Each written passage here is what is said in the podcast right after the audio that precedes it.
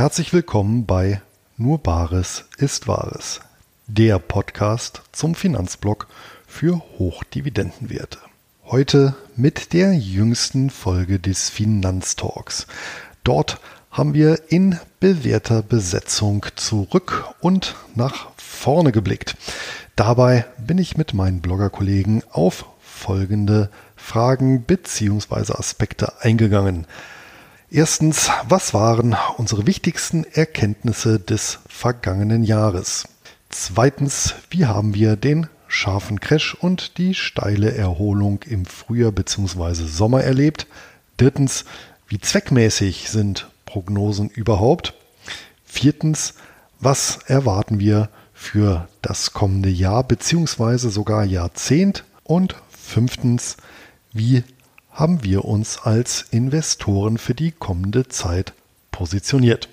Bevor es mit dem Finanztalk losgeht, noch ein Hinweis zum Sponsor dieser Folge. Und das ist Linksbroker, der deutsche Ableger des gleichnamigen 2006 in den Niederlanden gegründeten Online-Brokers, der hierzulande in Berlin ansässig ist. Einkommensinvestoren, die Wert auf ein kostenloses Wertpapierdepot, günstige und transparente Gebühren und Zugang zu mehr als 100 Börsen weltweit legen, sind bei Linksbroker gut aufgehoben. Selbst exotische Wertpapiere lassen sich hier zu attraktiven Konditionen handeln. Beste Voraussetzung also, um sich das persönliche Hochdividenden-Weltportfolio aufzubauen. Ab 2000 Euro empfohlener Mindesteinzahlung sind Anleger dabei. Und selbstverständlich ist die Verbuchung von Dividenden und Zinsen ebenso kostenlos wie ein- und ausgehende Zahlungen. Und für alle Hörer meines Podcasts gibt es zur Depoteröffnung eine kleine Überraschung exklusiv unter nur Bares ist Wahres.de Schrägstrich links. Und links wird L Y N X geschrieben. Und damit gebe ich ab an den 21. Finanztalk. Viel Spaß und Erkenntnisgewinn bei der Podcast-Folge. Ganz herzlich willkommen im letzten Finanztalk des Jahres 2020. Wer hätte das gedacht, dass so ein aufregendes Jahr hinter uns liegt? Und wir wollen uns mal ein bisschen ja, in der Rückschau und auch ein bisschen in den Überlegungen, äh, uns an die Überlegungen wagen, was vielleicht auch im nächsten Jahr vor uns liegen könnte. Und dazu freue ich mich, meine überaus kompetenten Kollegen hier wieder im Finanztalk begrüßen zu dürfen, mit denen ich hier wirklich vier überaus geschätzte und kompetente Finanzblogger habt, die auch alle großartige Angebote haben. Ähm, wenn ihr sie noch nicht kennt, dann möchte ich euch empfehlen, das schleunigst nachzuholen. Annette Weiß von der Finanzbildung, der die Bildung der Finanzen sowohl als Wissens- als auch als reales Asset sehr am Herzen liegt. Und ähm, die auch ähm, ein wunderbares Buch geschrieben hat, zu dem es gerade auch einen wunderbaren Kurs gibt, äh, bei dem es darum geht, dass du deine Altersvorsorge rechnen kannst. Auf jeden Fall mal in Annettes Gruppen gehen, Annettes Profil stalken und reinschauen. Wäre auch ein tolles Weihnachtsgeschenk gewesen und ansonsten Geburtstage, neues Jahr, all die ganzen Sachen, ja. Schön, dass du wieder mit dabei bist, liebe Annette. Hallo, hallo, schönen äh, guten Abend.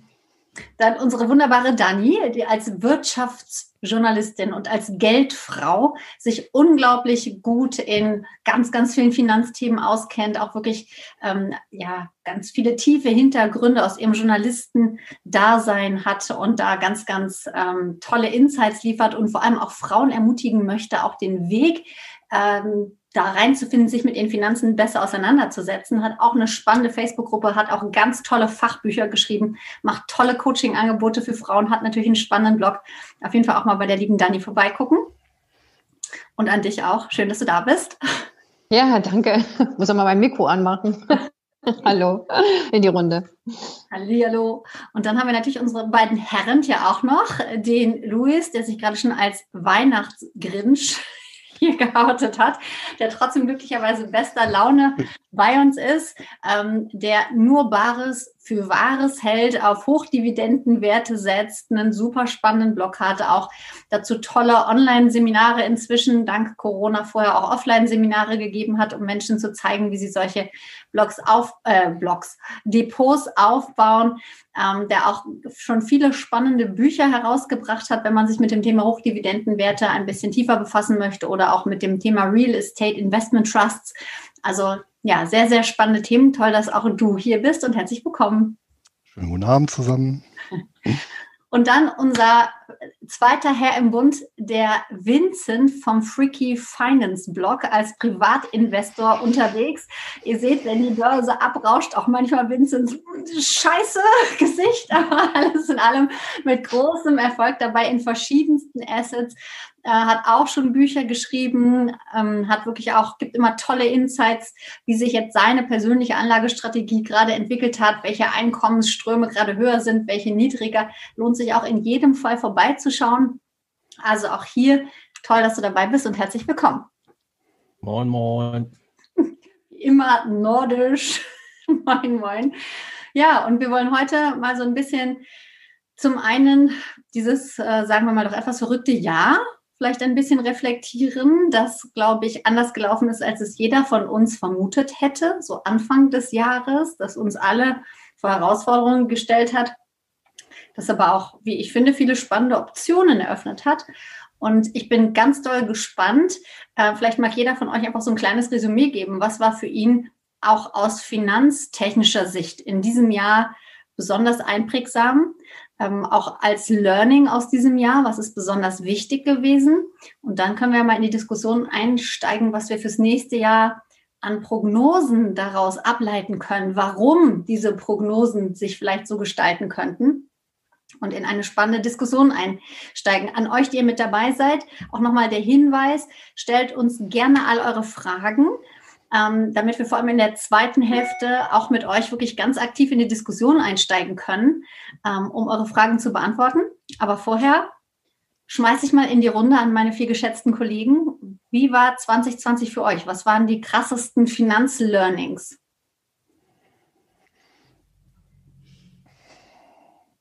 Ich fange an. Weil es kommt von allen das Gleiche, dann habe ich meins durch. ähm, ähm am krassesten fand ich, wie schnell, wie, wie, wirklich wie schnell sich dem Markt, der Markt erholt oder die Märkte erholt haben von März bis jetzt. Also das, das, das, das ist immer noch was, wo ich immer noch staunend davor stehe.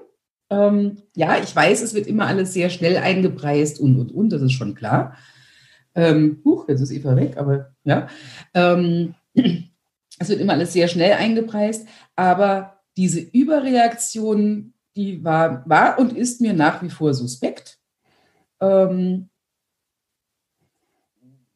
ja, also das war so mein, mein, mein, mein, mein größter, mein, mein größtes Uff dieses Jahr an, an, an, an den Märkten eigentlich. Ansonsten, ja, Wirecard, das war auch ein sehr spannendes Learning. ähm, da auch, ähm, dass die Skepsis, die in mir schlummerte, gegenüber auch der BaFin und den Kontrollorganen, die wir so haben, ähm, dass die durchaus nicht unangebracht ist. Also ich komme ja aus der Bank und in der Bank äh, lernst du, dass die BaFin der schlicht und ergreifend der Gott schlechthin ist. Was die BaFin sagt, ist richtig. Und das ist so. Punkt. Da gibt es keinen Zweifel dran. Ähm, und ähm, ja, die Wirecard-Geschichte hat mich dann jetzt doch noch, noch ein Stück weiter weggetrieben aus den regulären, aus, der, aus dem Respekt vor der, vor der etablierten und der regulären Finanzindustrie. Ich denke mir mittlerweile, boah, also das Wasser, mit dem die kochen, das ist, äh, mit dem die kochen, ist genauso lauwarm wie das Wasser von allen anderen auch. Das war so mein, mein, mein Ding dieses Jahr. Sehr spannend. Vor allem, weil du ja auch wirklich immer bisher sehr gesagt hast, du glaubst an die Strukturen, du glaubst nicht, dass uns irgendjemand nachts den Euro abluchst und uns irgendwie in der Wirkungsreform habe ich jetzt auch nicht gehört, dass sich das geändert hat, aber so der Glauben an, an quasi das, was alle als genauso ist es und anders wird es nicht sein, scheint mir jetzt doch zumindest ein bisschen erschüttert. Naja, zumindest was die BaFin betrifft. Also das, das ist, ähm, und, und auch die Geschichten auch mit, diesem, mit, mit dem Auszahlen. Auf der einen Seite fand ich es toll, dass so unheimlich schnell Dinge beschlossen werden. Plötzlich geht es dann mal schnell, dass, dass Dinge beschlossen werden können. Und dann kriegen wir das nicht umgesetzt. Und Nothilfen werden nicht ausgezahlt, weil wir mal eine ordentliche Website gebaut. Also bitte, ja.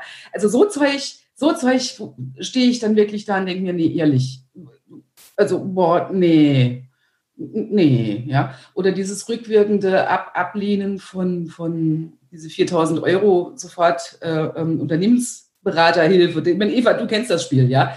Ähm, solche Geschichten, das ist, das ist, das, das erschüttert mein an sich eigentlich ja theoretisch mal grenzenlos gewesenes Vertrauen in hm, unsere Strukturen. Muss ich zugeben. Mhm. Das tut mir weh. Wir kleben kommt man aber, kommt man aber drüber hinweg. Ja. Also es ist bei mir seit 1999 so, dass jegliches Vertrauen hinweg ist. Das hm. äh, kann man gut mit leben. Luis, mach doch direkt mal weiter. Was, was würdest du denn sagen? Was sind deine Learnings aus diesem ja, um äh, von Annette aufzugreifen, den äh, Wirecard-Skandal, das war halt mal wieder wirklich vor Augen geführt, wie hoch ein Einzelwertrisiko ist, was man ja vorher nicht auf der Pfanne hat. Ja, und außer den äh, BaFin-Mitarbeitern, die dann halt irgendwelche Insider-Geschäfte eventuell gemacht haben.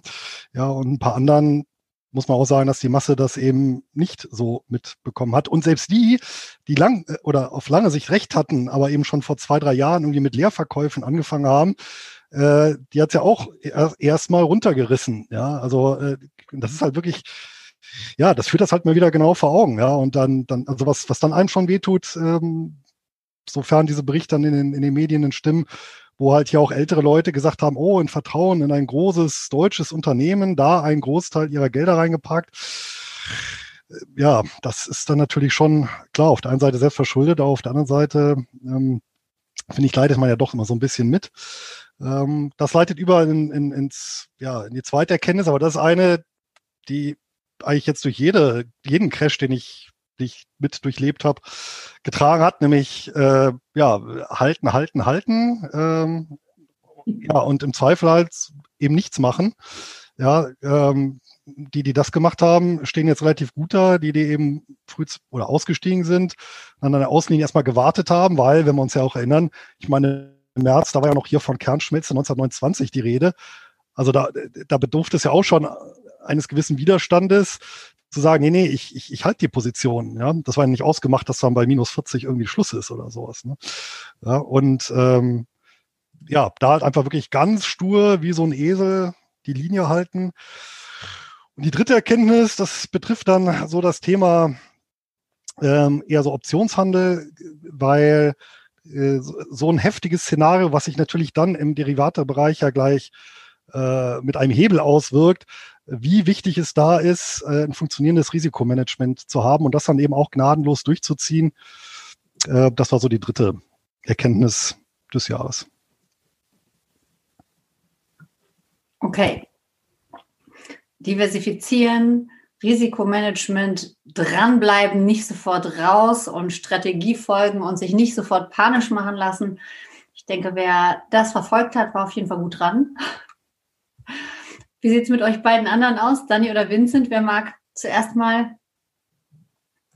Ja, ich kann äh, gerne auch was sagen. Natürlich war Corona prägendes Thema in diesem Jahr. Äh, hat, äh, ja, du hast es ja auch schon angesprochen, äh, bei unserem damaligen äh, Talk bin ich ja auch äh, bisschen aus der Haut gefahren, was das anging. Und, ähm, aber wie sich zeigt, ähm, ob nun berechtigt oder nicht, äh, schließen die Märkte allesamt ähm, oder die großen Indizes zumindest ähm, über den äh, Vor-Corona-Ständen. Also von daher war die Panik äh, vielleicht ein bisschen unbegründet. Vielleicht kommt das dicke Ende noch. Äh, wir wissen es nicht, aber da schauen wir vielleicht nachher nochmal drauf auf die Prognose. Wirecard hat mich auch getroffen. Ich habe zwar äh, eigentlich nie äh, Wirecard-Aktien gehabt, aber über den Optionshandel dann ähm, war ich eben auch betroffen hat Luis ja schon gesagt, dass das ein äh, heißes Thema war, natürlich auch äh, im Corona-Crash und danach, ähm, als die Wunden zunächst geleckt schienen, kam dann Wirecard äh, noch obendrauf.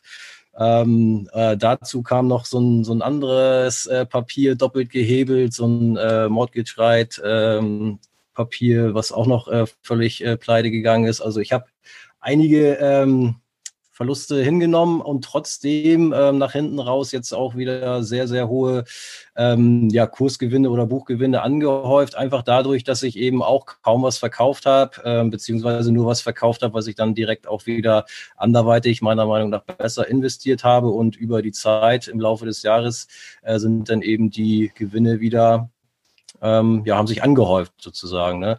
Ähm, das äh, hat man ja auch gehört, oder ich habe es auch mal geschrieben, die meistgehasste Rallye dieses Jahr, weil äh, viele eben an der Seitenlinie standen und immer gedacht haben, äh, es kommt noch mal ein zweiter, zweiter Crash und so weiter und haben auf ähm, ja noch tiefere Einstiegskurse gehofft oder so. Kam nicht. Also immer gut, wenn man ähm, zumindest mit einem Großteil noch ähm, investiert war. Ja, und was ähm, nächstes Jahr kommt, bin ich auch gespannt. Ähm, ja, aber da sprechen wir bestimmt gleich nochmal drüber. Vielen lieben Dank. Oh. Dani. Okay, dann fehlen meine Learnings. Ich habe auch drei. Ähm, das, äh, also mein erstes Learning ist, äh, was wir irgendwie wahrscheinlich auch alle wissen, dass der Crash, wenn er kommt, dann immer anders kommt, als er ähm, von einigen so vorhergesagt wird. Äh, weil wir haben ja, ist, äh, der Crash steht ja auch schon seit mindestens fünf Jahren an der Seitenlinie gefühlt oder sogar seit zehn, ich weiß es gar nicht mehr, aber auch wirklich echt schon lange. Und ähm, es wurde mit vielen Szenarien gerechnet, aber mit äh, so einer Pandemie, mit einem Virus äh, nicht. Ähm, und ähm, das hat das wieder mal bestätigt. Also wenn immer von Crash gesprochen wird, er kommt irgendwann, wann weiß keiner und wie weiß es, weiß es letztlich auch nicht. Ähm, dann kommt das, das passt das zweite Learning genau dazu, dass es nach solchen Crashs immer aufwärts geht. Also das ist jetzt mein, ich glaube, es ist mein fünfter Crash, großer Zusammeneinbruch des Marktes und es ist jedes Mal wieder auf, hochgegangen. Deshalb, ähm, ich war zwar auch emotional angefasst, ähm, auch von der Börsenbewegung, aber äh, diese, diese Erfahrung, die Erinnerung, ähm, dass es auch aufwärts geht, hat mich äh, relativ nüchtern jetzt auf den, auf das, was auf den Märkten passiert, ähm, äh, gucken lassen und ähm, das dritte Learning ist, es ist gut, wenn du Rücklagen hast. Erstens für dich als Sicherheit, wenn zum Beispiel dein Job eben wegbricht oder du ähm, nicht mehr so viel arbeiten kannst, wie wir es ja jetzt in dieser Krise gesehen haben oder immer noch sehen, dass du Rücklagen hast, äh, die du äh, zum Abpuffer nehmen kannst, aber auch zusätzlich noch ein paar Rücklagen, die du reinschieben kannst, wenn die Kurse niedrig stehen und äh, dann eben nicht so lange wartest, ne, wie Vincent gerade gesagt hat, an der Seitenlinie stehst, sondern dass du beherzt, ab einem bestimmten Zeitpunkt wirklich investiert und, und investierst und das ähm, sehr nüchtern. So, das sind meine drei Learnings. Mhm. Ganz kurz. Es gibt noch viele andere, aber das ist erstmal so das Haupt. Und noch ganz kurz ein, ein Punkt zu Wirecard. Also Wirecard hat mich in der Tat ein bisschen überrascht, aber auch nicht. Vor allen Dingen nicht der Umgang der BaFin weil ich habe damals, ähm, ich habe meinen diesen Überraschungsprozess schon durch mit der BaFin und der Bundesbank, mit bei der Berichterstattung über den HSH Nordbank-Prozess. Na, das ist dieser Prozess über die sechs Vorstände. Und da kam die BaFin-Vertreterin, die die HSH Nordbank geprüft hat, äh, wurde im Zeugenstand verhört. Und ich dachte mir, also ähm, wenn das die BaFin äh, ist, ich würde vor der BaFin mit keiner Spur zittern, weil die Frau konnte wirklich nicht konkret sagen, wie sie die HSH Nordbank geprüft haben. Also sowas von zahnlos, äh, das hat mich damals sehr erschüttert. Das war meine Erschütterung mit der BaFin. Ähm, und wie lapidar sie mit diesen äh, Megazahlen einer Landesbank umgegangen sind. Ähm, das war mein Learning da schon 2013. Deshalb hat mich das bei Wirecard in der Tat äh, gar nicht erschüttert. Es passte genau ins Bild. Ich kenne es halt aus der Bank wirklich anders. Das, ich hätte das nicht für möglich gehalten, dass das so, dass das solche Luschen sind. Wahrscheinlich, wahrscheinlich eine relativ kleine Bank. Dann, da, da guckt man dann genauer hin. Ach so. Wäre auch eine Idee, ja. ja. Übrigens, was, äh, ich äh, habe nochmal geguckt bei mir im äh, Bücherregal, was so Börsenliteratur angeht und äh, sag mal, so die frühesten, ähm, also jetzt moderneren Sachen, die gehen halt bis zurück in die 70er Jahre und äh, da dürft ihr natürlich auch dreimal raten. Natürlich wird da auch äh, der Crash äh, analysiert und vermutlich, wenn man die ganzen Publikationen aneinander reihen würde, würde man für jedes Jahr und auch jedes Mal eine gut begründete, äh, fundierte Meinung dazu lesen, warum es äh, crashen könnte. Das Problem ist halt, ähm, auf dem langen Ab Aufwärtsweg die äh, periodischen Abstürze, wenn man die eben nicht mitnimmt, nimmt man eben auch den langen Aufwärtsweg nicht mit und unterm Strich kostet dann, ja, sind die Opportunitätskosten des, der Crash-Vermeidung einfach zu hoch. Das ist halt so das Dilemma, in, in dem sich ja diejenigen befinden, die sagen, naja, ich muss halt Pulver die ganze Zeit trocken halten und was passiert, wenn es runtergeht. Deswegen finde ich so ein, soll ich sagen, eben so ein, so ein Halteansatz, äh, Durchziehansatz, gegebenenfalls eben mit so einer Rebalancierung, wo man das eben für sich so aufgeteilt hat, vermutlich fruchtbarer auf lange Sicht, als ewig auf den richtigen Einstiegszeitpunkt zu warten. Von dem man ah. ja dann wieder im Crash ja nicht weiß, wann er denn dann genau ist. Das stimmt. Ich, ich wollte ja, auch sagen, Dani hat ja auch gesagt, nicht nur an der Seitenlinie stehen, dann auch beherzt zugreifen.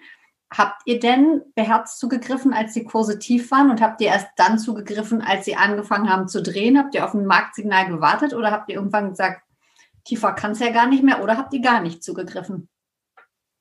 Ich kann ja, ich kann ja da gleich mal einknüpfen, weil ich das Thema so reingebracht habe. Ja, ich habe, äh, ich hatte tatsächlich mir einen, einen größeren Posten geparkt äh, für den Crash und ähm, ja, ich habe äh, mir irgendwann gesagt, als es ähm, als es tatsächlich leicht aufwärts ging und es wirklich heftig gecrasht hatte, wo wir, ähm, äh, ich glaube, 40 Prozent Minus standen oder 35 Prozent, ich habe gesagt, das ist es jetzt, Punkt. Ich investiere jetzt ähm, den Betrag, den ich mir vorgenommen hatte, egal ob es weiter runtergeht oder nicht, weil es war schon so mega, mega unten, ähm, dass mir das dann egal war, ähm, weil ich wollte es ja investieren.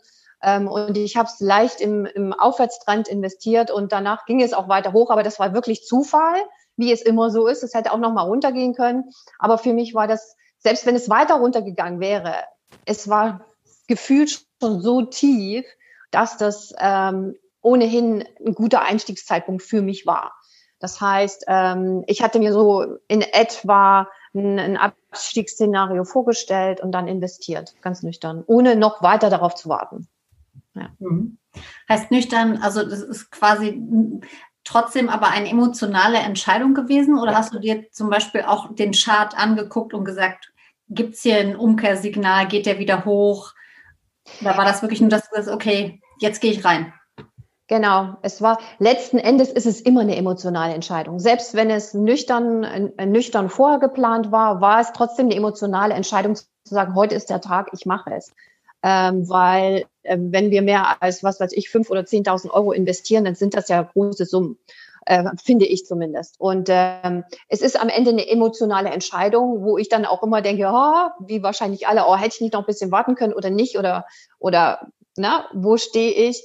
Aber dann denke ich halt drüber nach und weiß, nee, das ist jetzt, ähm, das sind eben bestimmte Emotionen, die brauche ich nicht, die sind nur hinderlich, also lasse ich das dann. Punkt. Deine, Kann ich da bloß sagen. Und du hast quasi deine Asset-Allokation entsprechend investiert und da einfach den Anteilen deiner strategischen Entscheidung entsprechend nach aufgestockt.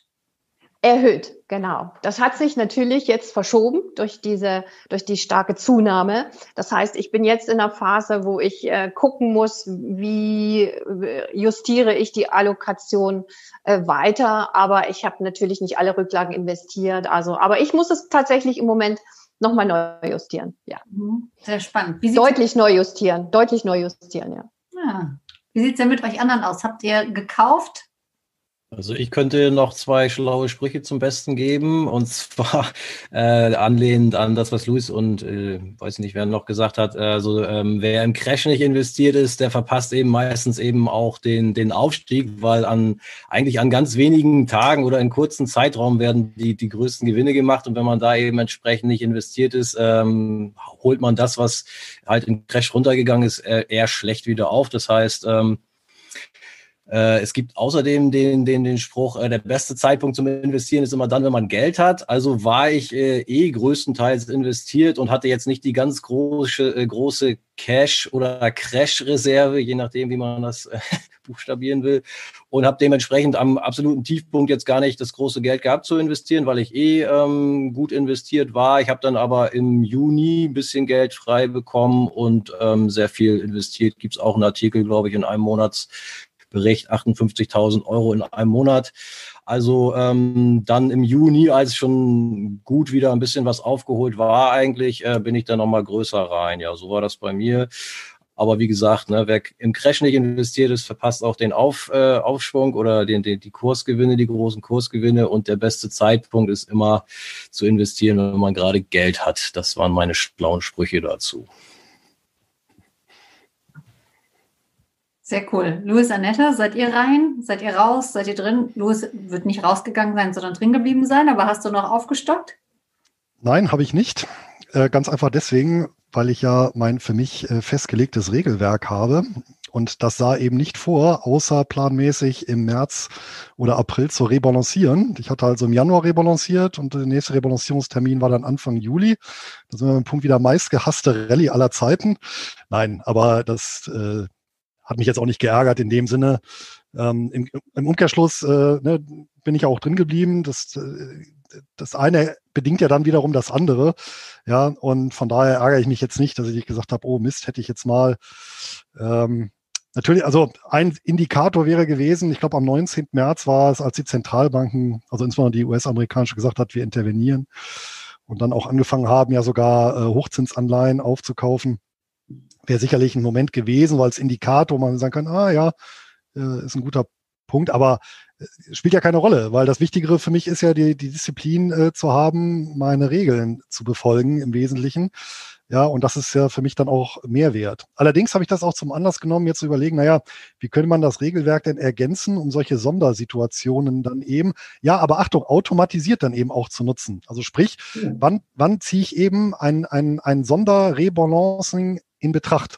Ne, so mir ist in etwa so, ich habe so 40 Prozent sind ja eher defensiv ausgerichtet vom Wertpapierportfolio, 60 Prozent eher offensiv. Und da kann man sich natürlich dann schon überlegen, na ja, wenn ich so eine Situation habe, äh, gerade eben so beschleunigt, ja, und dann äh, mir überlege, na ja, wenn von einem Hoch aus gesehen äh, bestimmte Indizes ähm, ja, bestimmten Weg nach unten zurückgelegt haben, ob man dann eben ein ähm, Sonderrebalancing-Termin einlegt. Aber eben, wie gesagt, das Wichtige ist halt eben nicht emotionsbezogen, sondern eben regelbezogen. Dann zu sagen, okay, wenn es eben, weiß ich nicht, 25 Prozent sind, macht man dann so eine Sonderrebalancierung und dann nochmal, weiß ich nicht, bei 50 Prozent. Das wäre halt beispielsweise eine Möglichkeit. Genau. Aber ansonsten ist bei mir alles äh, ja im Wesentlichen gleich geblieben. Und im Juli waren die Kurse äh, ja einige schon wieder relativ weit gelaufen, aber ich habe ja Glück, da ich ja doch einen, insofern Glück, dass ich ja doch einen gewissen, zum Beispiel äh, Real Estate Investment äh, Trust Anteil habe. Und die äh, waren, hinkten da noch so ein bisschen hinterher. Von daher habe ich dann auch so einen kleinen Rebalancing-Effekt dann auch noch im Juni, Juli nutzen können. Ja, und bei mir, ich bin ja so ähnlich, bei, es gibt ja, bei mir muss man sie immer trennen zwischen, zwischen Altersvorsorge, Vermögensaufbau, Geschichte, die streng timingmäßig läuft. Und das andere ist ja für den Spaß, für die Spekulation. Hm? Ähm, und ja, also hm, eigentlich ein Kunde von mir hatte wahnsinnig Glück, weil wir haben für die Erstanlage tatsächlich den tiefsten, ich weiß nicht, ich war glaube ich 20., 21. März oder irgend sowas, ja. Aber das war wirklich nur Glück, sonst nichts. Der freut sich jetzt natürlich ein Kipparsch. Ähm, aber äh, ähm, dann hatte ich noch zwei, drei Rebalancierungstermine, die, die haben wir dann auch tatsächlich um eine Woche, zwei vorgeschoben, so ein bisschen. Hm? Also das, das so, so, so, so regelfanatisch bin ich dann doch nicht. Ähm, aber ähm, das, aber auch nicht, nicht, nicht just am tiefsten Punkt, weil ich, weil ich einfach nicht wusste, ob es der tiefste Punkt ist. Wenn du, dann kriegst du dir die, die, die, die, die Mail, ey, Annette, sollen wir das jetzt vielleicht vorziehen? Ist das jetzt der tiefste Punkt? Ja, pff, äh, mh, hm, äh, pff, keine Ahnung, weiß ich nicht. Ja, ähm, und für, für mich persönlich ähm, habe ich natürlich verpasst, das war ja klar, äh, und bin tatsächlich dann auch erst im, das war dann schon April, wo ich so ein bisschen dann, aber das, das waren dann halt, das war dann wirklich für den Spaß, wo ich gedacht habe, ja, dass, dass weil, weil mich dieser schnelle Aufstieg so un, unglaublich überrascht hat. Das habe ich, damit habe ich nicht gerechnet. Mit dem Crash kam ich vollkommen klar, war alles in Ordnung. Ähm, aber mit dem, mit dem unglaublich schnellen Aufstieg, das war was, wo ich dachte, ja, Momente mal, das ist mir, das geht mir jetzt hier alles zu schnell. Wie, wieso, wieso, warum? Ja, das war schon klar, warum, aber das geht mir trotzdem zu schnell. Um, und deswegen war ich da ein bisschen hinter heute für mich persönlich. Aber das ist halt so. Ich glaube, das hat auch noch kein lebender Börsianer je erlebt, einen so schnellen ähm, Aufstieg wieder. Aber glaubt ihr denn, was ja auch, finde ich, fürs nächste Jahr ganz entscheidend sein könnte, dass das gerechtfertigt war, also dass es die Märkte dass, dass die Märkte wirklich richtig eingepreist haben, was in der Wirtschaft passiert ist. Was denkt ihr, was passiert? Also die Märkte haben ja nicht eingepreist, was in der Wirtschaft los ist, sondern die Märkte haben eingepreist, was die Zentralbank rund um den Globus ähm, ja, vorweggenommen haben. Und dazu ähm, ist zu sagen, ähm, im Schattenkabinett sitzt mit äh, Janet Yellen ja zum einen eine Ex-Zentralbankerin in den USA, die auch schon äh, hat andeuten lassen, dass sie durchaus bereit wäre, dass die Fed, was sie bisher noch nie getan hat, äh, auch direkt Aktien kaufen würde. Bisher haben die immer auf dem Anleihenmarkt wenn interveniert, also quasi indirekt äh, die Aktienmärkte befeuert, indem sie eben Anleihen aufgekauft haben. Ja, ähm, das wäre natürlich dann nochmal so ein Paradigmenwechsel, äh, der ähnlich wie in Japan, wo, äh, es ja schon längere Zeit Usus ist, dass die Bank of Japan ja massiv äh, heimische Aktien aufkauft. Ich glaube, mittlerweile haben die 30 Prozent oder mehr der, der, der heimischen ähm, der heimischen Aktien im, im Bestand. Und was Europa angeht ähm, und das Eurosystem äh, ist ganz äh, interessant. Wer es gesehen hat, ähm, die Weihnachtsvorlesung vom äh, Hans-Werner Sinn, dem ehemaligen Präsidenten vom IFE-Institut, kann ich nochmal anregen. Der hat da nochmal ein Spiel gebracht. Die äh, EZB hat insgesamt Pakete geschnürt bis März 22 von 3.305 Milliarden Euro also 3,3 Billionen Euro plus. Ja, also das ist nicht so, also das ist das, was schon mal gesetzt ist, über verschiedene, also äh, eine große Position ist beispielsweise der Pandemie, ähm, äh, Notfall, äh, das Pandemie-Notfallkaufprogramm, ja, so heißt es, glaube ich, genau. Und das ist natürlich schon eine Menge Geld. Und wenn man sich einfach mal vor Augen führt, ähm, so Relation setzt, in der Finanzkrise, also ähm, Weltfinanzkrise plus Euro-Krise 2008 bis 2012 war das Gesamtpaket nur 0,9 Billionen Euro schwer. Also jetzt haben wir über mehr als das Dreifache. Und das wird natürlich ähm, auch irgendwo seinen Weg finden und nicht ohne, ohne Folgen bleiben. Und ich glaube nicht, dass das Programm irgendwie nochmal gekürzt wird oder sonst irgendwie äh, gesagt wird, ach nee, nehmen wir doch von Abstand. Ja, und wir sehen es ja jetzt schon die letzten Monate, oder, oder Jahre ja eigentlich, dass wir eben nicht auf den Gütermärkten, sondern eben auf den Finanzmärkten ähm, die inflationären Auswirkungen der Geldmengenausweitung sehen. Ne? Auf dem Immobilienmarkt ganz besonders, ja, äh, aber auch auf so Sachen wie Kunstmarkt, auf dem Whiskymarkt selbst. Ja, das ist ja, äh, ne, also selbst da sind ja mittlerweile, ich glaube, äh, eine Auktion, die jetzt gebracht hat, über eine Million Euro. Jetzt war, glaube ich, die teuerste Whiskyflasche, die ja, ja, die ist irgendwann 1900, Anfang des 20. Jahrhunderts abgefüllt worden. Also, ähm, ja, das betrifft äh, Kryptowährungen eigentlich fast alles. Ne? Ja, ich habe mir auch da äh, Gedanken und Notizen dazu gemacht. Also an, äh, anschließend an Louis Ausführungen ähm, habe ich natürlich auch die Geldschwemme hier auf dem Schirm. Meine Stichpunkte dazu waren eben, dass massenhaft äh, Hilfspakete geschnürt und äh, verabschiedet und umgesetzt wurden. Wir hatten äh, Millionen Amerikaner, die zeitweise mehr äh, Geld ja, bekommen haben durch zusätzliche Schecks als äh, über ihr normales Arbeitslosengeld. Ähm, das Geld ist natürlich dann auch teilweise in der Wirtschaft angekommen. Ähm, ja, wir haben die Notenbanken, die Geld drucken ohne Ende, die schon lange Anleihen kaufen, heute mehr denn je und so weiter. Aber dazu habe ich noch ähm, den Punkt Gewohnheit. Und zwar haben wir, glaube ich, äh, den, den ganz großen Corona-Schock dann irgendwann auch überwunden.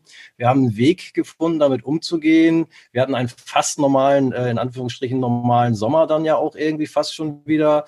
Ähm, und äh, die vorher von äh, den Anlegern auch befürchtete zweite Welle und auch der zweite Lockdown hatten dann schließlich ähm, fast gar keine Auswirkungen mehr auf die Börse zumindest. Ja.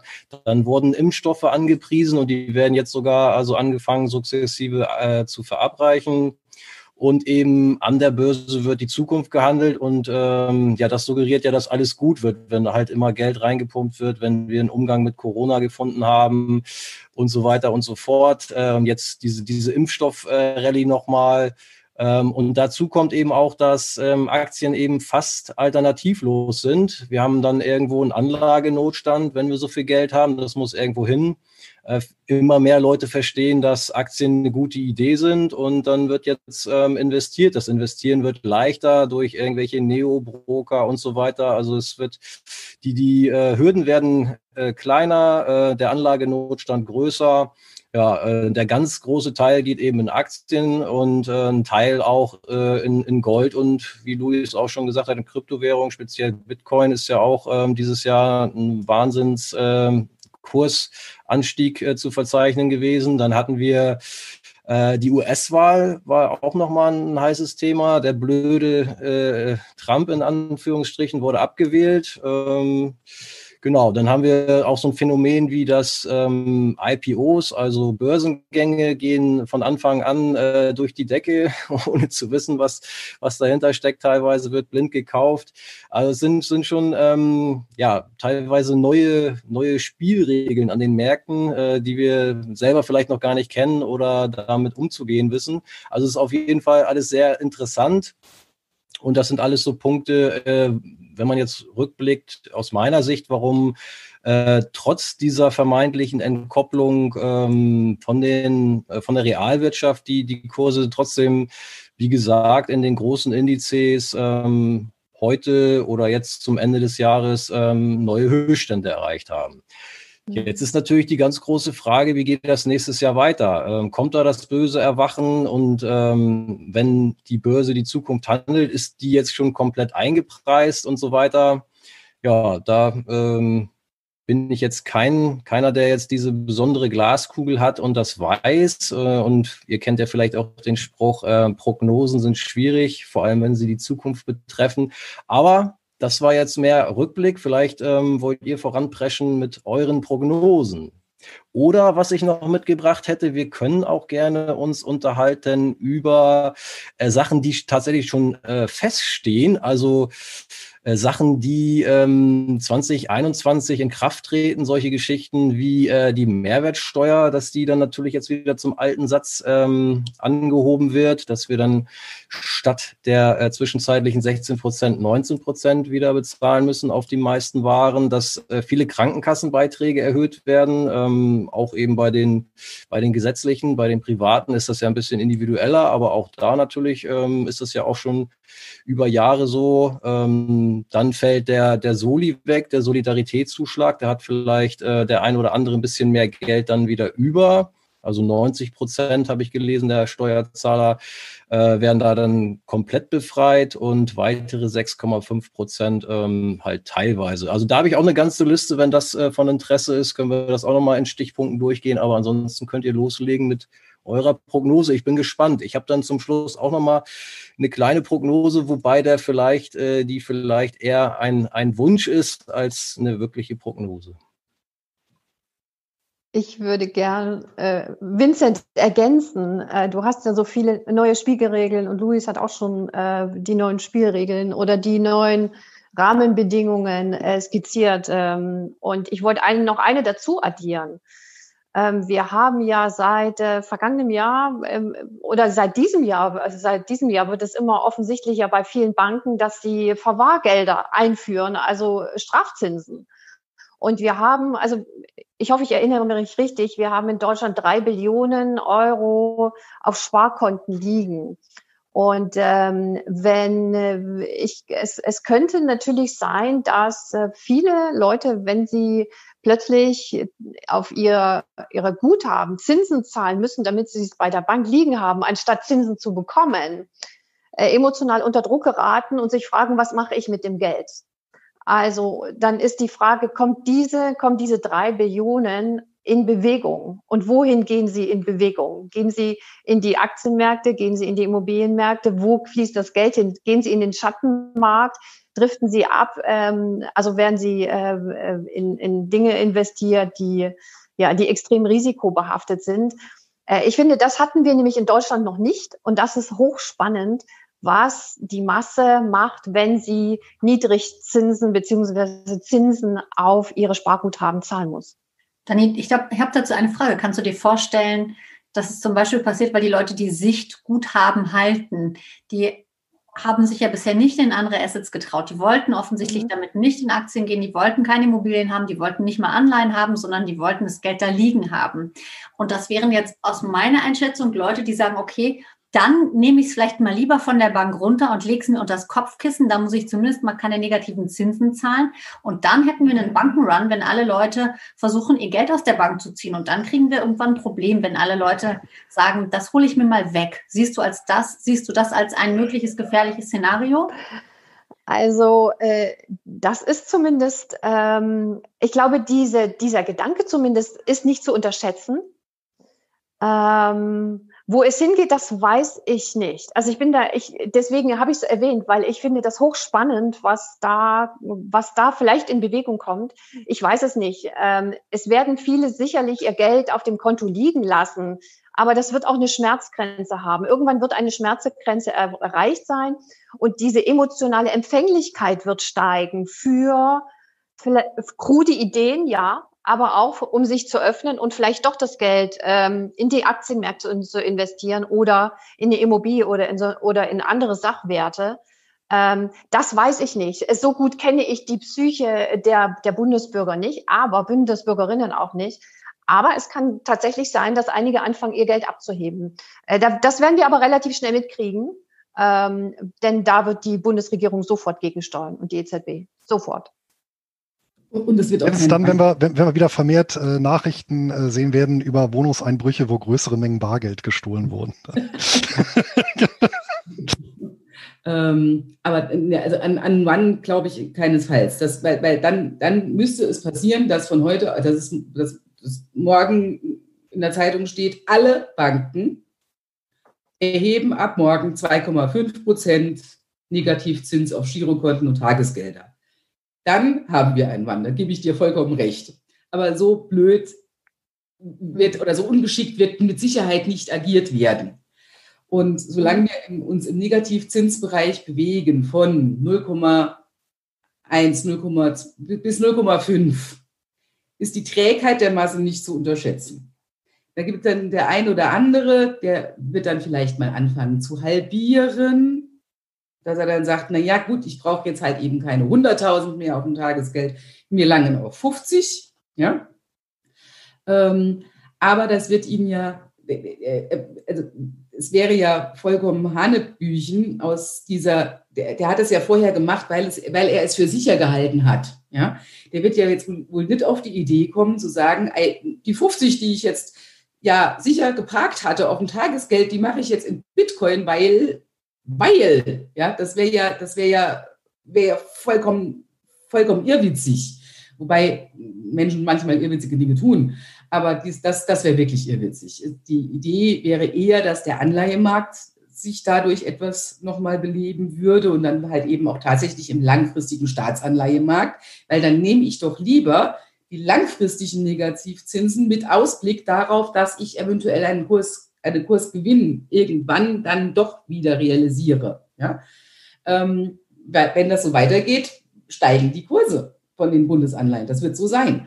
Und ähm, dann, dass man dann damit arbeitet, ich, ich, hoffe, dass ein Teil sich dann auch mal tatsächlich in den, in den etablierten Aktienmarkt dann orientiert, ähm, weil das einfach unsinnig ist, das Geld ja auf den, so viel Geld auf den Tagesgeldern liegen zu lassen. Ähm, ja, aber das, das ist eher die, die, die, Richtung, in die ich das sehe. Aber für ein One, nein. Da, nein. Nein. Also ein Bankrun sehe ich auch nicht, aber die, ähm, Den ersten Ansatz von Danis Ausführungen äh, fand ich ganz interessant. Also das geht ja so in die Richtung Anlagenotstand oder Alternativlosigkeit von Aktien durchaus. Also und dadurch, dass eben auch, wie von mir schon gesagt, diese, diese Hürden ein bisschen ähm, niedriger werden immer. Und man sieht ja auch, wenn man sich äh, Statistiken anschaut, dass die Aktionärsquote tatsächlich ähm, höher wird oder besser oder größer wird. Und ich denke schon, ähm, dass das auch eine Rolle spielt, wenn die Leute bis jetzt mehr schlecht als recht, aber vielleicht zufrieden waren noch mit ihrem Sparbuch, weil es halt nichts gekostet hat, aber jetzt langsam ähm, ja wirklich dafür Geld bezahlen müssen, noch, dass sie ihr Geld irgendwo parken, ähm, könnte so ein, so ein langsames Umdenken ähm, einsetzen. Und ja, also vielleicht nicht unbedingt in Bitcoin, aber dass da der ein oder andere eben ähm, in, in Aktien geht und vielleicht eben auch in Gold. Das ist ja auch so eine beliebte Ersatzwährung, wobei du da das Problem natürlich auch hast, dass du das auch irgendwo ähm, meistens kostenpflichtig irgendwo in Bankschließfach packst oder das Problem hast, äh, nicht weißt, wo du es lagern sollst, wenn du nicht irgendwie einen großen Tresor oder sowas hast. Ja, aber ansonsten denke ich schon, dass da der ein oder andere jetzt langsam wirklich ähm, übergeht und ähm, in Wertpapiere investiert. Aber ist das nicht eigentlich ein Alarmzeichen? Weil ich meine, das hatten wir ja letztes Mal Ende der 90er Jahre, als die äh, Aktionärsquote signifikant hochgegangen ist. Und ähm, da hat man natürlich dann auch Auswüchse, wo wir bei Auswüchsen sind. Ich äh, komme dann, das, das, also da sind wir wieder beim Thema Wirecard. Und ähm, wer ja mitbekommen hat, äh, jetzt ist ja kürzlich ein, ich meine, ein, ein Liefer, Vermittlerdienst mit DoorDash in den USA an die Börse gegangen. Jetzt kommt aber der Knaller. Ich muss das halt echt einmal vorlesen, weil äh, hat mich ein Leser aufmerksam gemacht, äh, der Tobias. Vielen Dank an der Stelle, wenn er denn zuschaut.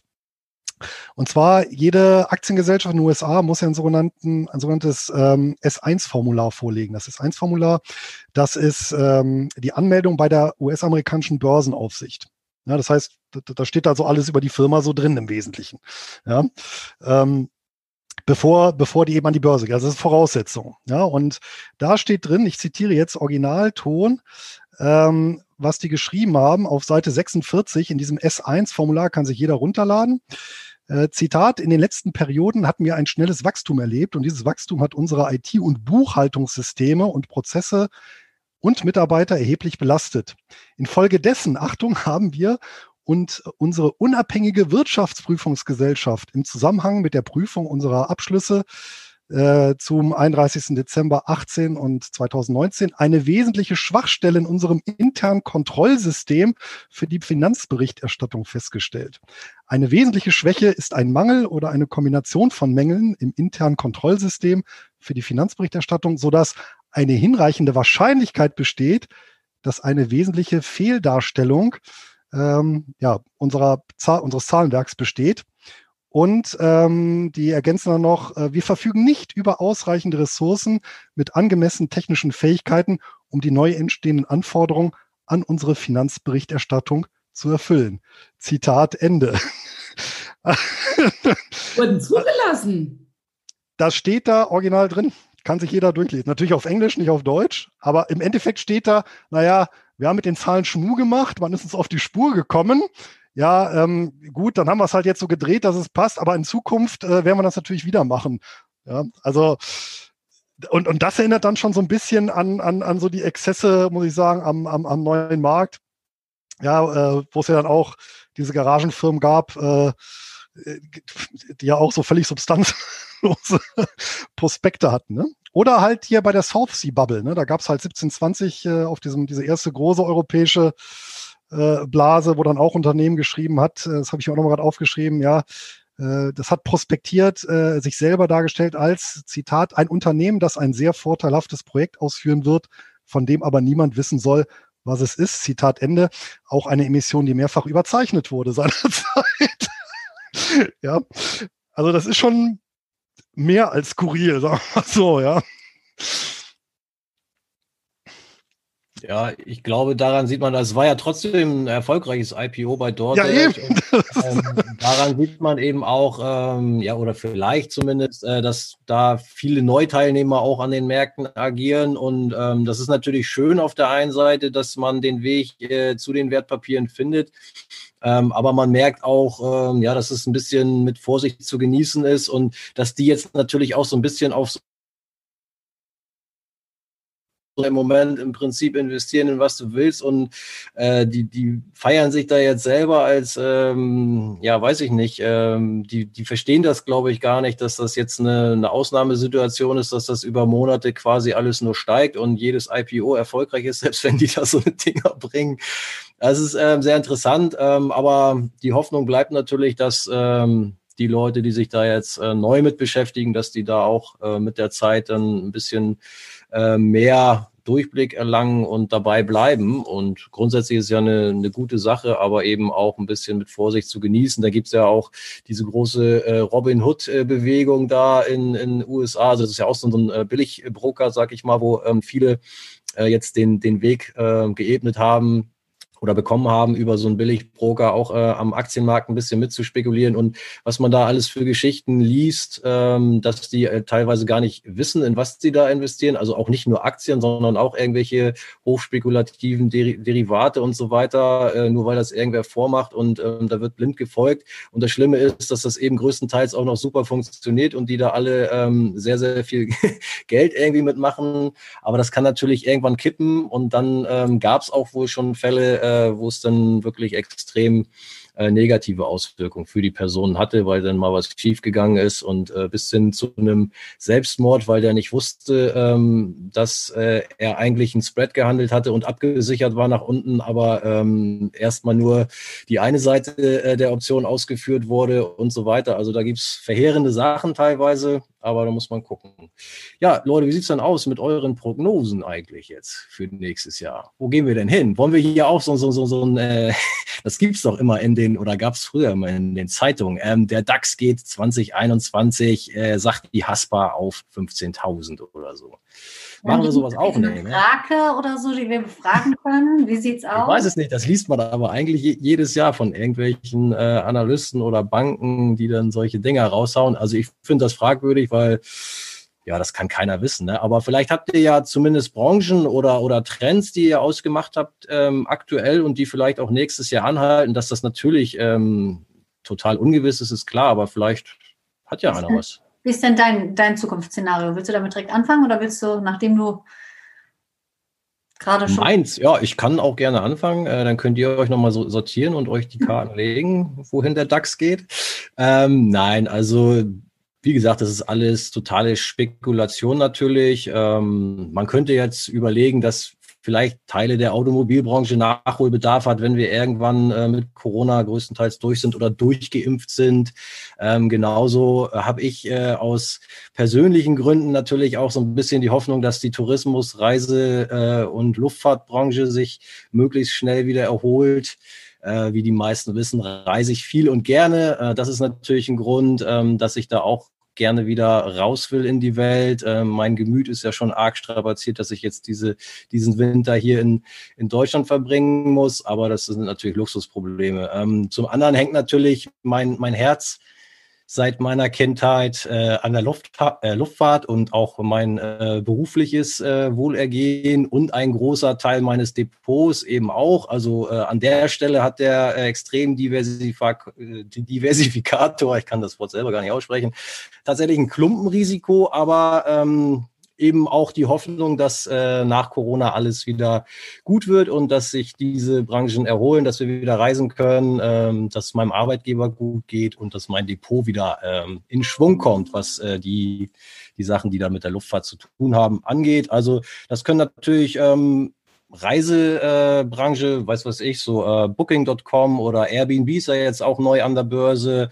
Das können Luftfahrtgesellschaften äh, sein, also Fluglinien, also Lufthansa oder ähm, Reiseveranstalter wie TUI oder eben Flugzeughersteller wie Boeing und Airbus und sowas. Ähm, das könnte eben sein, dass sich das ähm, erholt. Man hat es ja schon gesehen, als der Impfstoff angekündigt wurde, dass es den Durchbruch gab. Ähm, da gab es ja schon eine Impfstoffrallye und gerade solche Werte sind dann natürlich extrem gestiegen.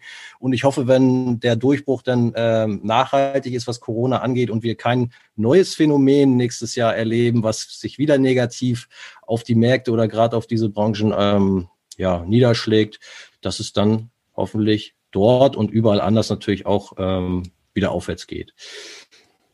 Das ist so ein bisschen mehr äh, Wunschvater des Gedanken, als dass ich äh, jetzt hier die Glaskugel, wie gesagt, habe. Aber ja, vielleicht habt ihr ja was Handfesteres. Luis, dein, dein Mikro ist auf. Du hast sicher Zahlen, Tabellen, Statistiken. Jede Menge. Und zwar die Börse Online hat nämlich genau äh, das gemacht, was Herr Vincent eben gesagt hat, von 1990 bis 1995 die Chefvolkswirte von 25 Banken in Deutschland befragt und insgesamt jeweils 65 Prognosen machen lassen auf Sicht von zwölf Monaten zu Indexständen, äh, Währungen, Zinsen, äh, Edelmetallen, alles Mögliche. Ähm, und das Ganze natürlich mal analysiert und wie man es sich denken kann, die Ergebnisse waren schlechter als der Zufall. Das heißt, äh, die Trefferquote, es ging nur um eine Trendprognose, ne? also steigend oder sinkend und von daher schlechter als der Zufall. Jetzt maße ich mir natürlich nicht an, äh, besser zu sein als die, als die äh, äh Chefs, Chefvolkswirte und die Glaskugel habe ich ja auch nicht. Ne? Und von daher, ähm, ja, werde ich das handhaben wie zuletzt auch mit meiner entsprechenden äh, Aufteilung offensiv, defensiv. Innerhalb dessen ordentlich gemischt und das wird auch äh, mein Grund, meine Grundausrichtung für die mindestens die nächste Dekade sein. Denn ähm, mit 2021 beginnt ja nicht nur ein neues Jahr, sondern in Ermangelung eines Jahres Null ja auch ein neues Jahrzehnt.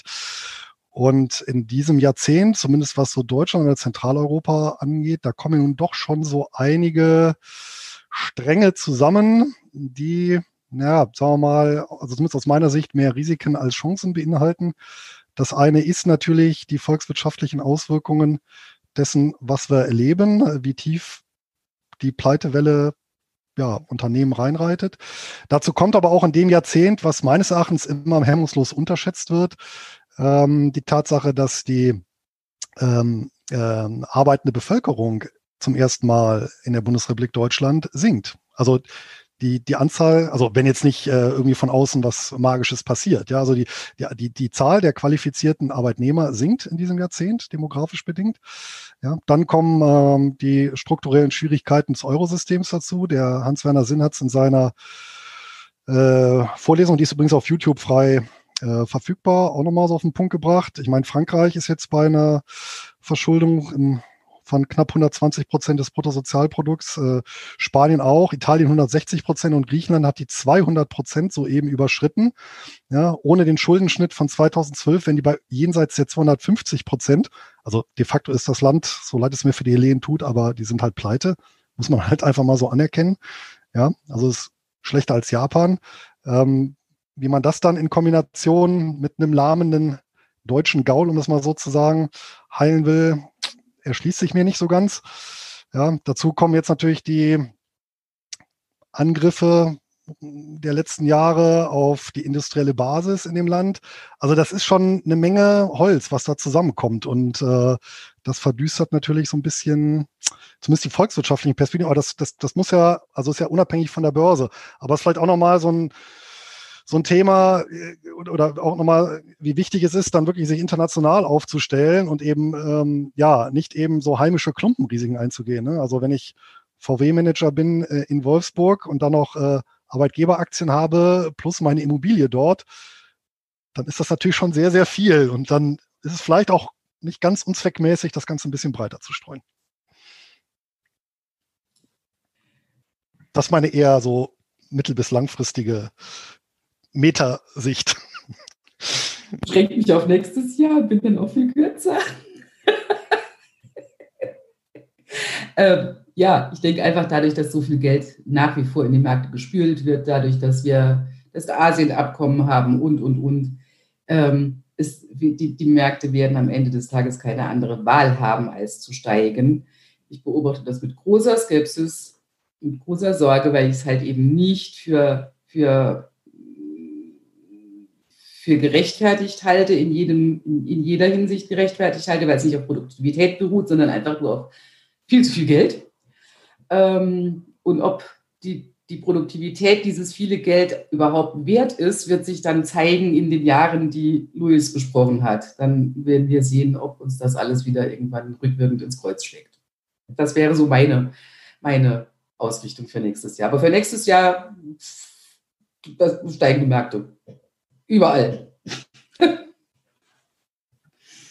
Dadi, was denkst du? Ähm, ja, also Oh, ich weiß gar nicht, was ich noch anfügen soll. Also ähm, mit Prognosen, ja.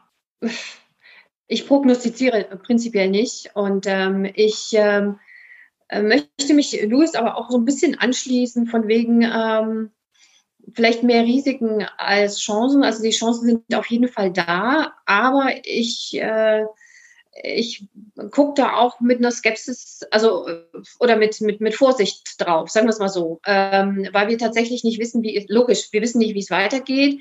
Wir wissen nicht, wie, wie stark tatsächlich die Unternehmen getroffen sind, also von wegen Pleitewelle und so. Ich habe überhaupt keine Ahnung ähm, weil das wird ja jetzt alles abgedeckt durch die Hilfen, gerade auch in Italien oder auch in, in, in Frankreich.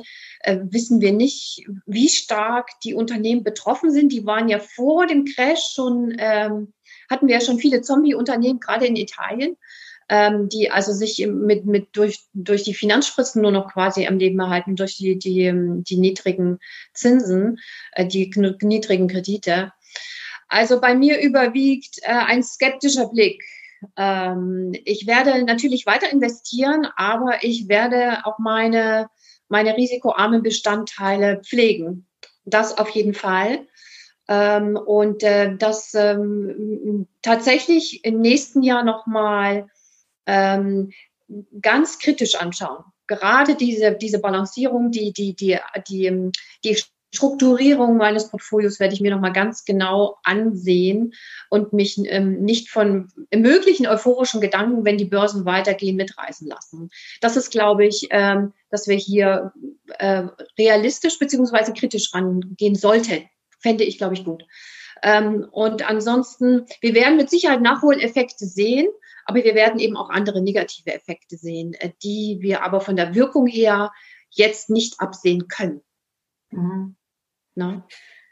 Ja, ich, ich finde es ganz spannend, euch zu hören und auch ja, zu hören, dass man eigentlich denkt, okay, es geht alles auch positiv weiter und dass auf der anderen Seite auch gedacht wird, mh, hm, einfach mal doch auch etwas skeptisch, etwas verhalten darauf gucken, was im nächsten Jahr passiert, weil es ähm, auch meiner Meinung nach Auswirkungen geben wird. Du hast auch da von den Zombie-Firmen geredet ich glaube schon, dass wir im nächsten Jahr viele Firmen sehen werden, die trotz Finanzspritzen das nicht schaffen, dass wir viele Menschen sehen werden, die ihre Arbeit verlieren werden. Und das wird natürlich Auswirkungen haben auf das, was da draußen passiert. Und auf der anderen Seite denke ich, sehen wir eben auch, dass die Banken auf gar keinen Fall die Zinsen erhöhen können aktuell, um einfach ähm, niedrig bleiben zu müssen, dass diese Verwahrzinsen vielleicht auch wirklich mehr und mehr Menschen dazu bringen, dass unsere aller Arbeit auf fruchtbarem Boden fällt und Menschen sagen, es gibt ja auch noch was anderes, ich könnte mir mal andere Dinge anschauen, dass dort dann auch äh, wirklich der Schritt in andere Investments als ich nutze ein Tagesgeldkonto getätigt wird. Alles in allem glaube ich, dass es immer in allem ganz spannende und großartige Chancen gibt für den, der sich informiert, für den, der sie zu nutzen weiß, für den, der sagt, ich gehe mal aus dem Altbekannten einen Schritt raus, schaue mir das an, bewerte mal für mich, was könnte interessant und was könnte spannend sein. Von daher gehe ich davon aus, dass 2021 auch ein großartiges Jahr werden wird für alle die, die sagen, okay, ich lasse mich auf die Journey ein und ich finde tolle Sachen, äh, die ich für mich nutzen kann. Äh, ich fand es super, super spannend, dass ihr alle nochmal euren Blick mit uns geteilt habt. Und Vincent, es sah aus, als wolltest du jetzt gerade noch irgendwas dazu sagen. Wir machen einfach nochmal ein Blitzlicht. Fang bei dir an. Ich wollte das nur mit meiner Faust unterstreichen, dein Enthusiasmus und deine, also ähm, ja, dein Optimismus fürs nächste Jahr. Ich freue mich, dass alles gut wird. Ähm, ja, vielleicht nochmal ganz allgemein abschließend, also ähm, großartig ändern, obwohl vielleicht sich die Spielregeln verschoben haben an den Märkten, äh, werde ich persönlich nichts. Also ich gehe davon aus, dass Unternehmen mit soliden Bilanzen weiterhin äh, ein guter, eine gute Anlage sind. Äh, von daher ähm, konzentriere ich mich auf etablierte und ähm, gut wirtschaftende Unternehmen bei meinen äh, Aktieninvestments und ähm, bin sowieso eher so der Langfristanleger es gibt ja auch gerade, wenn wir vorhin über die Neubörsianer gesprochen haben, da wird ja mehrfach am Tag äh, das Pferd gewechselt, äh, teilweise eben auch sehr erfolgreich, aber das ist gar nicht so mein Ding. Und von daher bleibe ich eigentlich meiner Anlagestrategie treu. Äh, wir haben ja letztes Mal darüber, glaube ich, war das letzte Mal gesprochen, wie man ein Wertpapier auswählt. Ähm, Das äh, haben wir ja schon besprochen und ähm, ja, von daher breite Streuung außer Luftfahrt ist leicht übergewichtet bei mir. Ansonsten bleibt alles beim Alten und ähm, ja, ich hoffe auch, dass, äh, wie gesagt, alles cool wird nächstes Jahr, dass wir wieder reisen können und ähm, dass nicht ganz so viele Leute äh, ihre Arbeit verlieren und auch nicht ganz so viele Zombie-Firmen pleite gehen tatsächlich. Mhm. Dann schießt den Ball mal weiter ins Feld. Oh ja, dann ähm, übergebe ich an Luis. Ja, ich werde auch bezüglich meiner Anlagestrategie nichts ändern, sondern die weiter so fortfahren und ähm, ja, kann auch nur denjenigen, die zusehen, eben auch raten, saubere Strategie aufsetzen und dann eben durchziehen, das, was wir am Anfang gesagt hatten, halten, ja, und nicht beirren lassen. Ähm, ich finde da diesen dieses Bild ganz schön aus der griechischen Mythologie, der Odysseus, der sich an den Mast seines Schiffes binden lässt, die um den Sirenengesang, den frohlockenden, äh, klingenden ähm, hören zu können, aber trotzdem nicht Gefahr zu laufen, vom Kurs abzuweichen und zu zerschellen. Genau. Jetzt muss ich mal weitergeben, dann äh, an meine Nachbarin Annette. Ähm, ja, ich kann mich dem ja mal, mal wieder immer, wie, immer nur anschließen. Nächstes Jahr wird alles besser. Wie war das in der Fernsehserie? Alles wird gut. Ähm, und ansonsten keine Experimente. Die, die, die, die Strategie, die gestern richtig war, ist auch heute noch richtig und sie wird aller Wahrscheinlichkeit morgen auch noch richtig sein, sei denn die Welt bleibt halt stehen oder dreht sich rückwärts. Mhm. Was können wir, aber das, das, das wissen wir nicht. Ich glaube ich auch nicht dran. Ähm, von daher einfach weitermachen, weitermachen, weitermachen. Dani. Ja, ja, keine Experimente. Ähm, ich werde mein Portfolio äh, nochmal restrukturieren, äh, nochmal tatsächlich angucken, äh, so wie ich es auch gesagt habe, mit äh, einem skeptischen Blick. Aber ich sehe auch die Chancen und äh, bleibe natürlich meinem Langfristpfad treu, aber ich werde in einigen Teilen nochmal nachjustieren, definitiv. Ähm, und was ich mache, ist ähm, in Fortbildung investieren, also in meine Fähigkeiten und Fertigkeiten, weil ich glaube, dass das auch ähm, ganz wichtig ist, bestimmte Dinge auch zu verstehen, gerade auch mit der Digitalisierung. Also sich in bestimmten Bereichen wirklich ähm, fit zu machen, up to date zu bringen und ähm, Technologien nutzen zu können, weiter zu gucken, weiterzugehen, ähm, über den eigenen Horizont drüber zu gehen. Und das würde ich, würde ich auch echt jedem empfehlen, sich aufzumachen und mehr zu lernen, weiter zu lernen ähm, und dran zu bleiben an den Dingen und vielleicht auch was ganz anderes lernen, was ich immer schon mal lernen wollten oder was du immer schon mal lernen wolltest und bisher aber noch nicht gemacht hast. Ich glaube, nächstes Jahr ist ein super gutes Jahr dafür. Denn die, diese Krise hat echt gezeigt, dass wenn es hart auf hart kommt, dann sind wir vor allen Dingen auf uns zurück, selber zurückgeworfen und auf die Gemeinschaft, die wir haben und auf die Freunde und Familie und so weiter. Und äh, ähm, ich denke, das ist gut, darüber nachzudenken, was du kannst, was, was, was du selber kannst, welche Fähigkeiten du hast und was du vielleicht gerne lernen möchtest, um dich äh, widerstandsfähiger zu machen. Auch. So, das wäre es meins. da gebe ich zurück zu dir, Eva. Ja, alles wird gut. Das nächste Jahr wird großartig. Ich sage es auch mal ganz hoffnungsvoll. Ich hoffe, ihr hattet alle wundervolle Weihnachtsfeiertage. Schön, dass ihr mit dabei wart und euch die Aufzeichnung anschaut. Vielen Dank an euch vier, dass ihr hier wie immer eure kompetente und geschätzte Meinung mit uns allen geteilt habt. Ich wünsche euch einen wundervollen Jahreswechsel und uns allen fürs nächste Jahr das aller, allerbeste. Bis dahin, ihr Lieben. Guten Rutsch. Ciao, ciao. Ciao. Bye.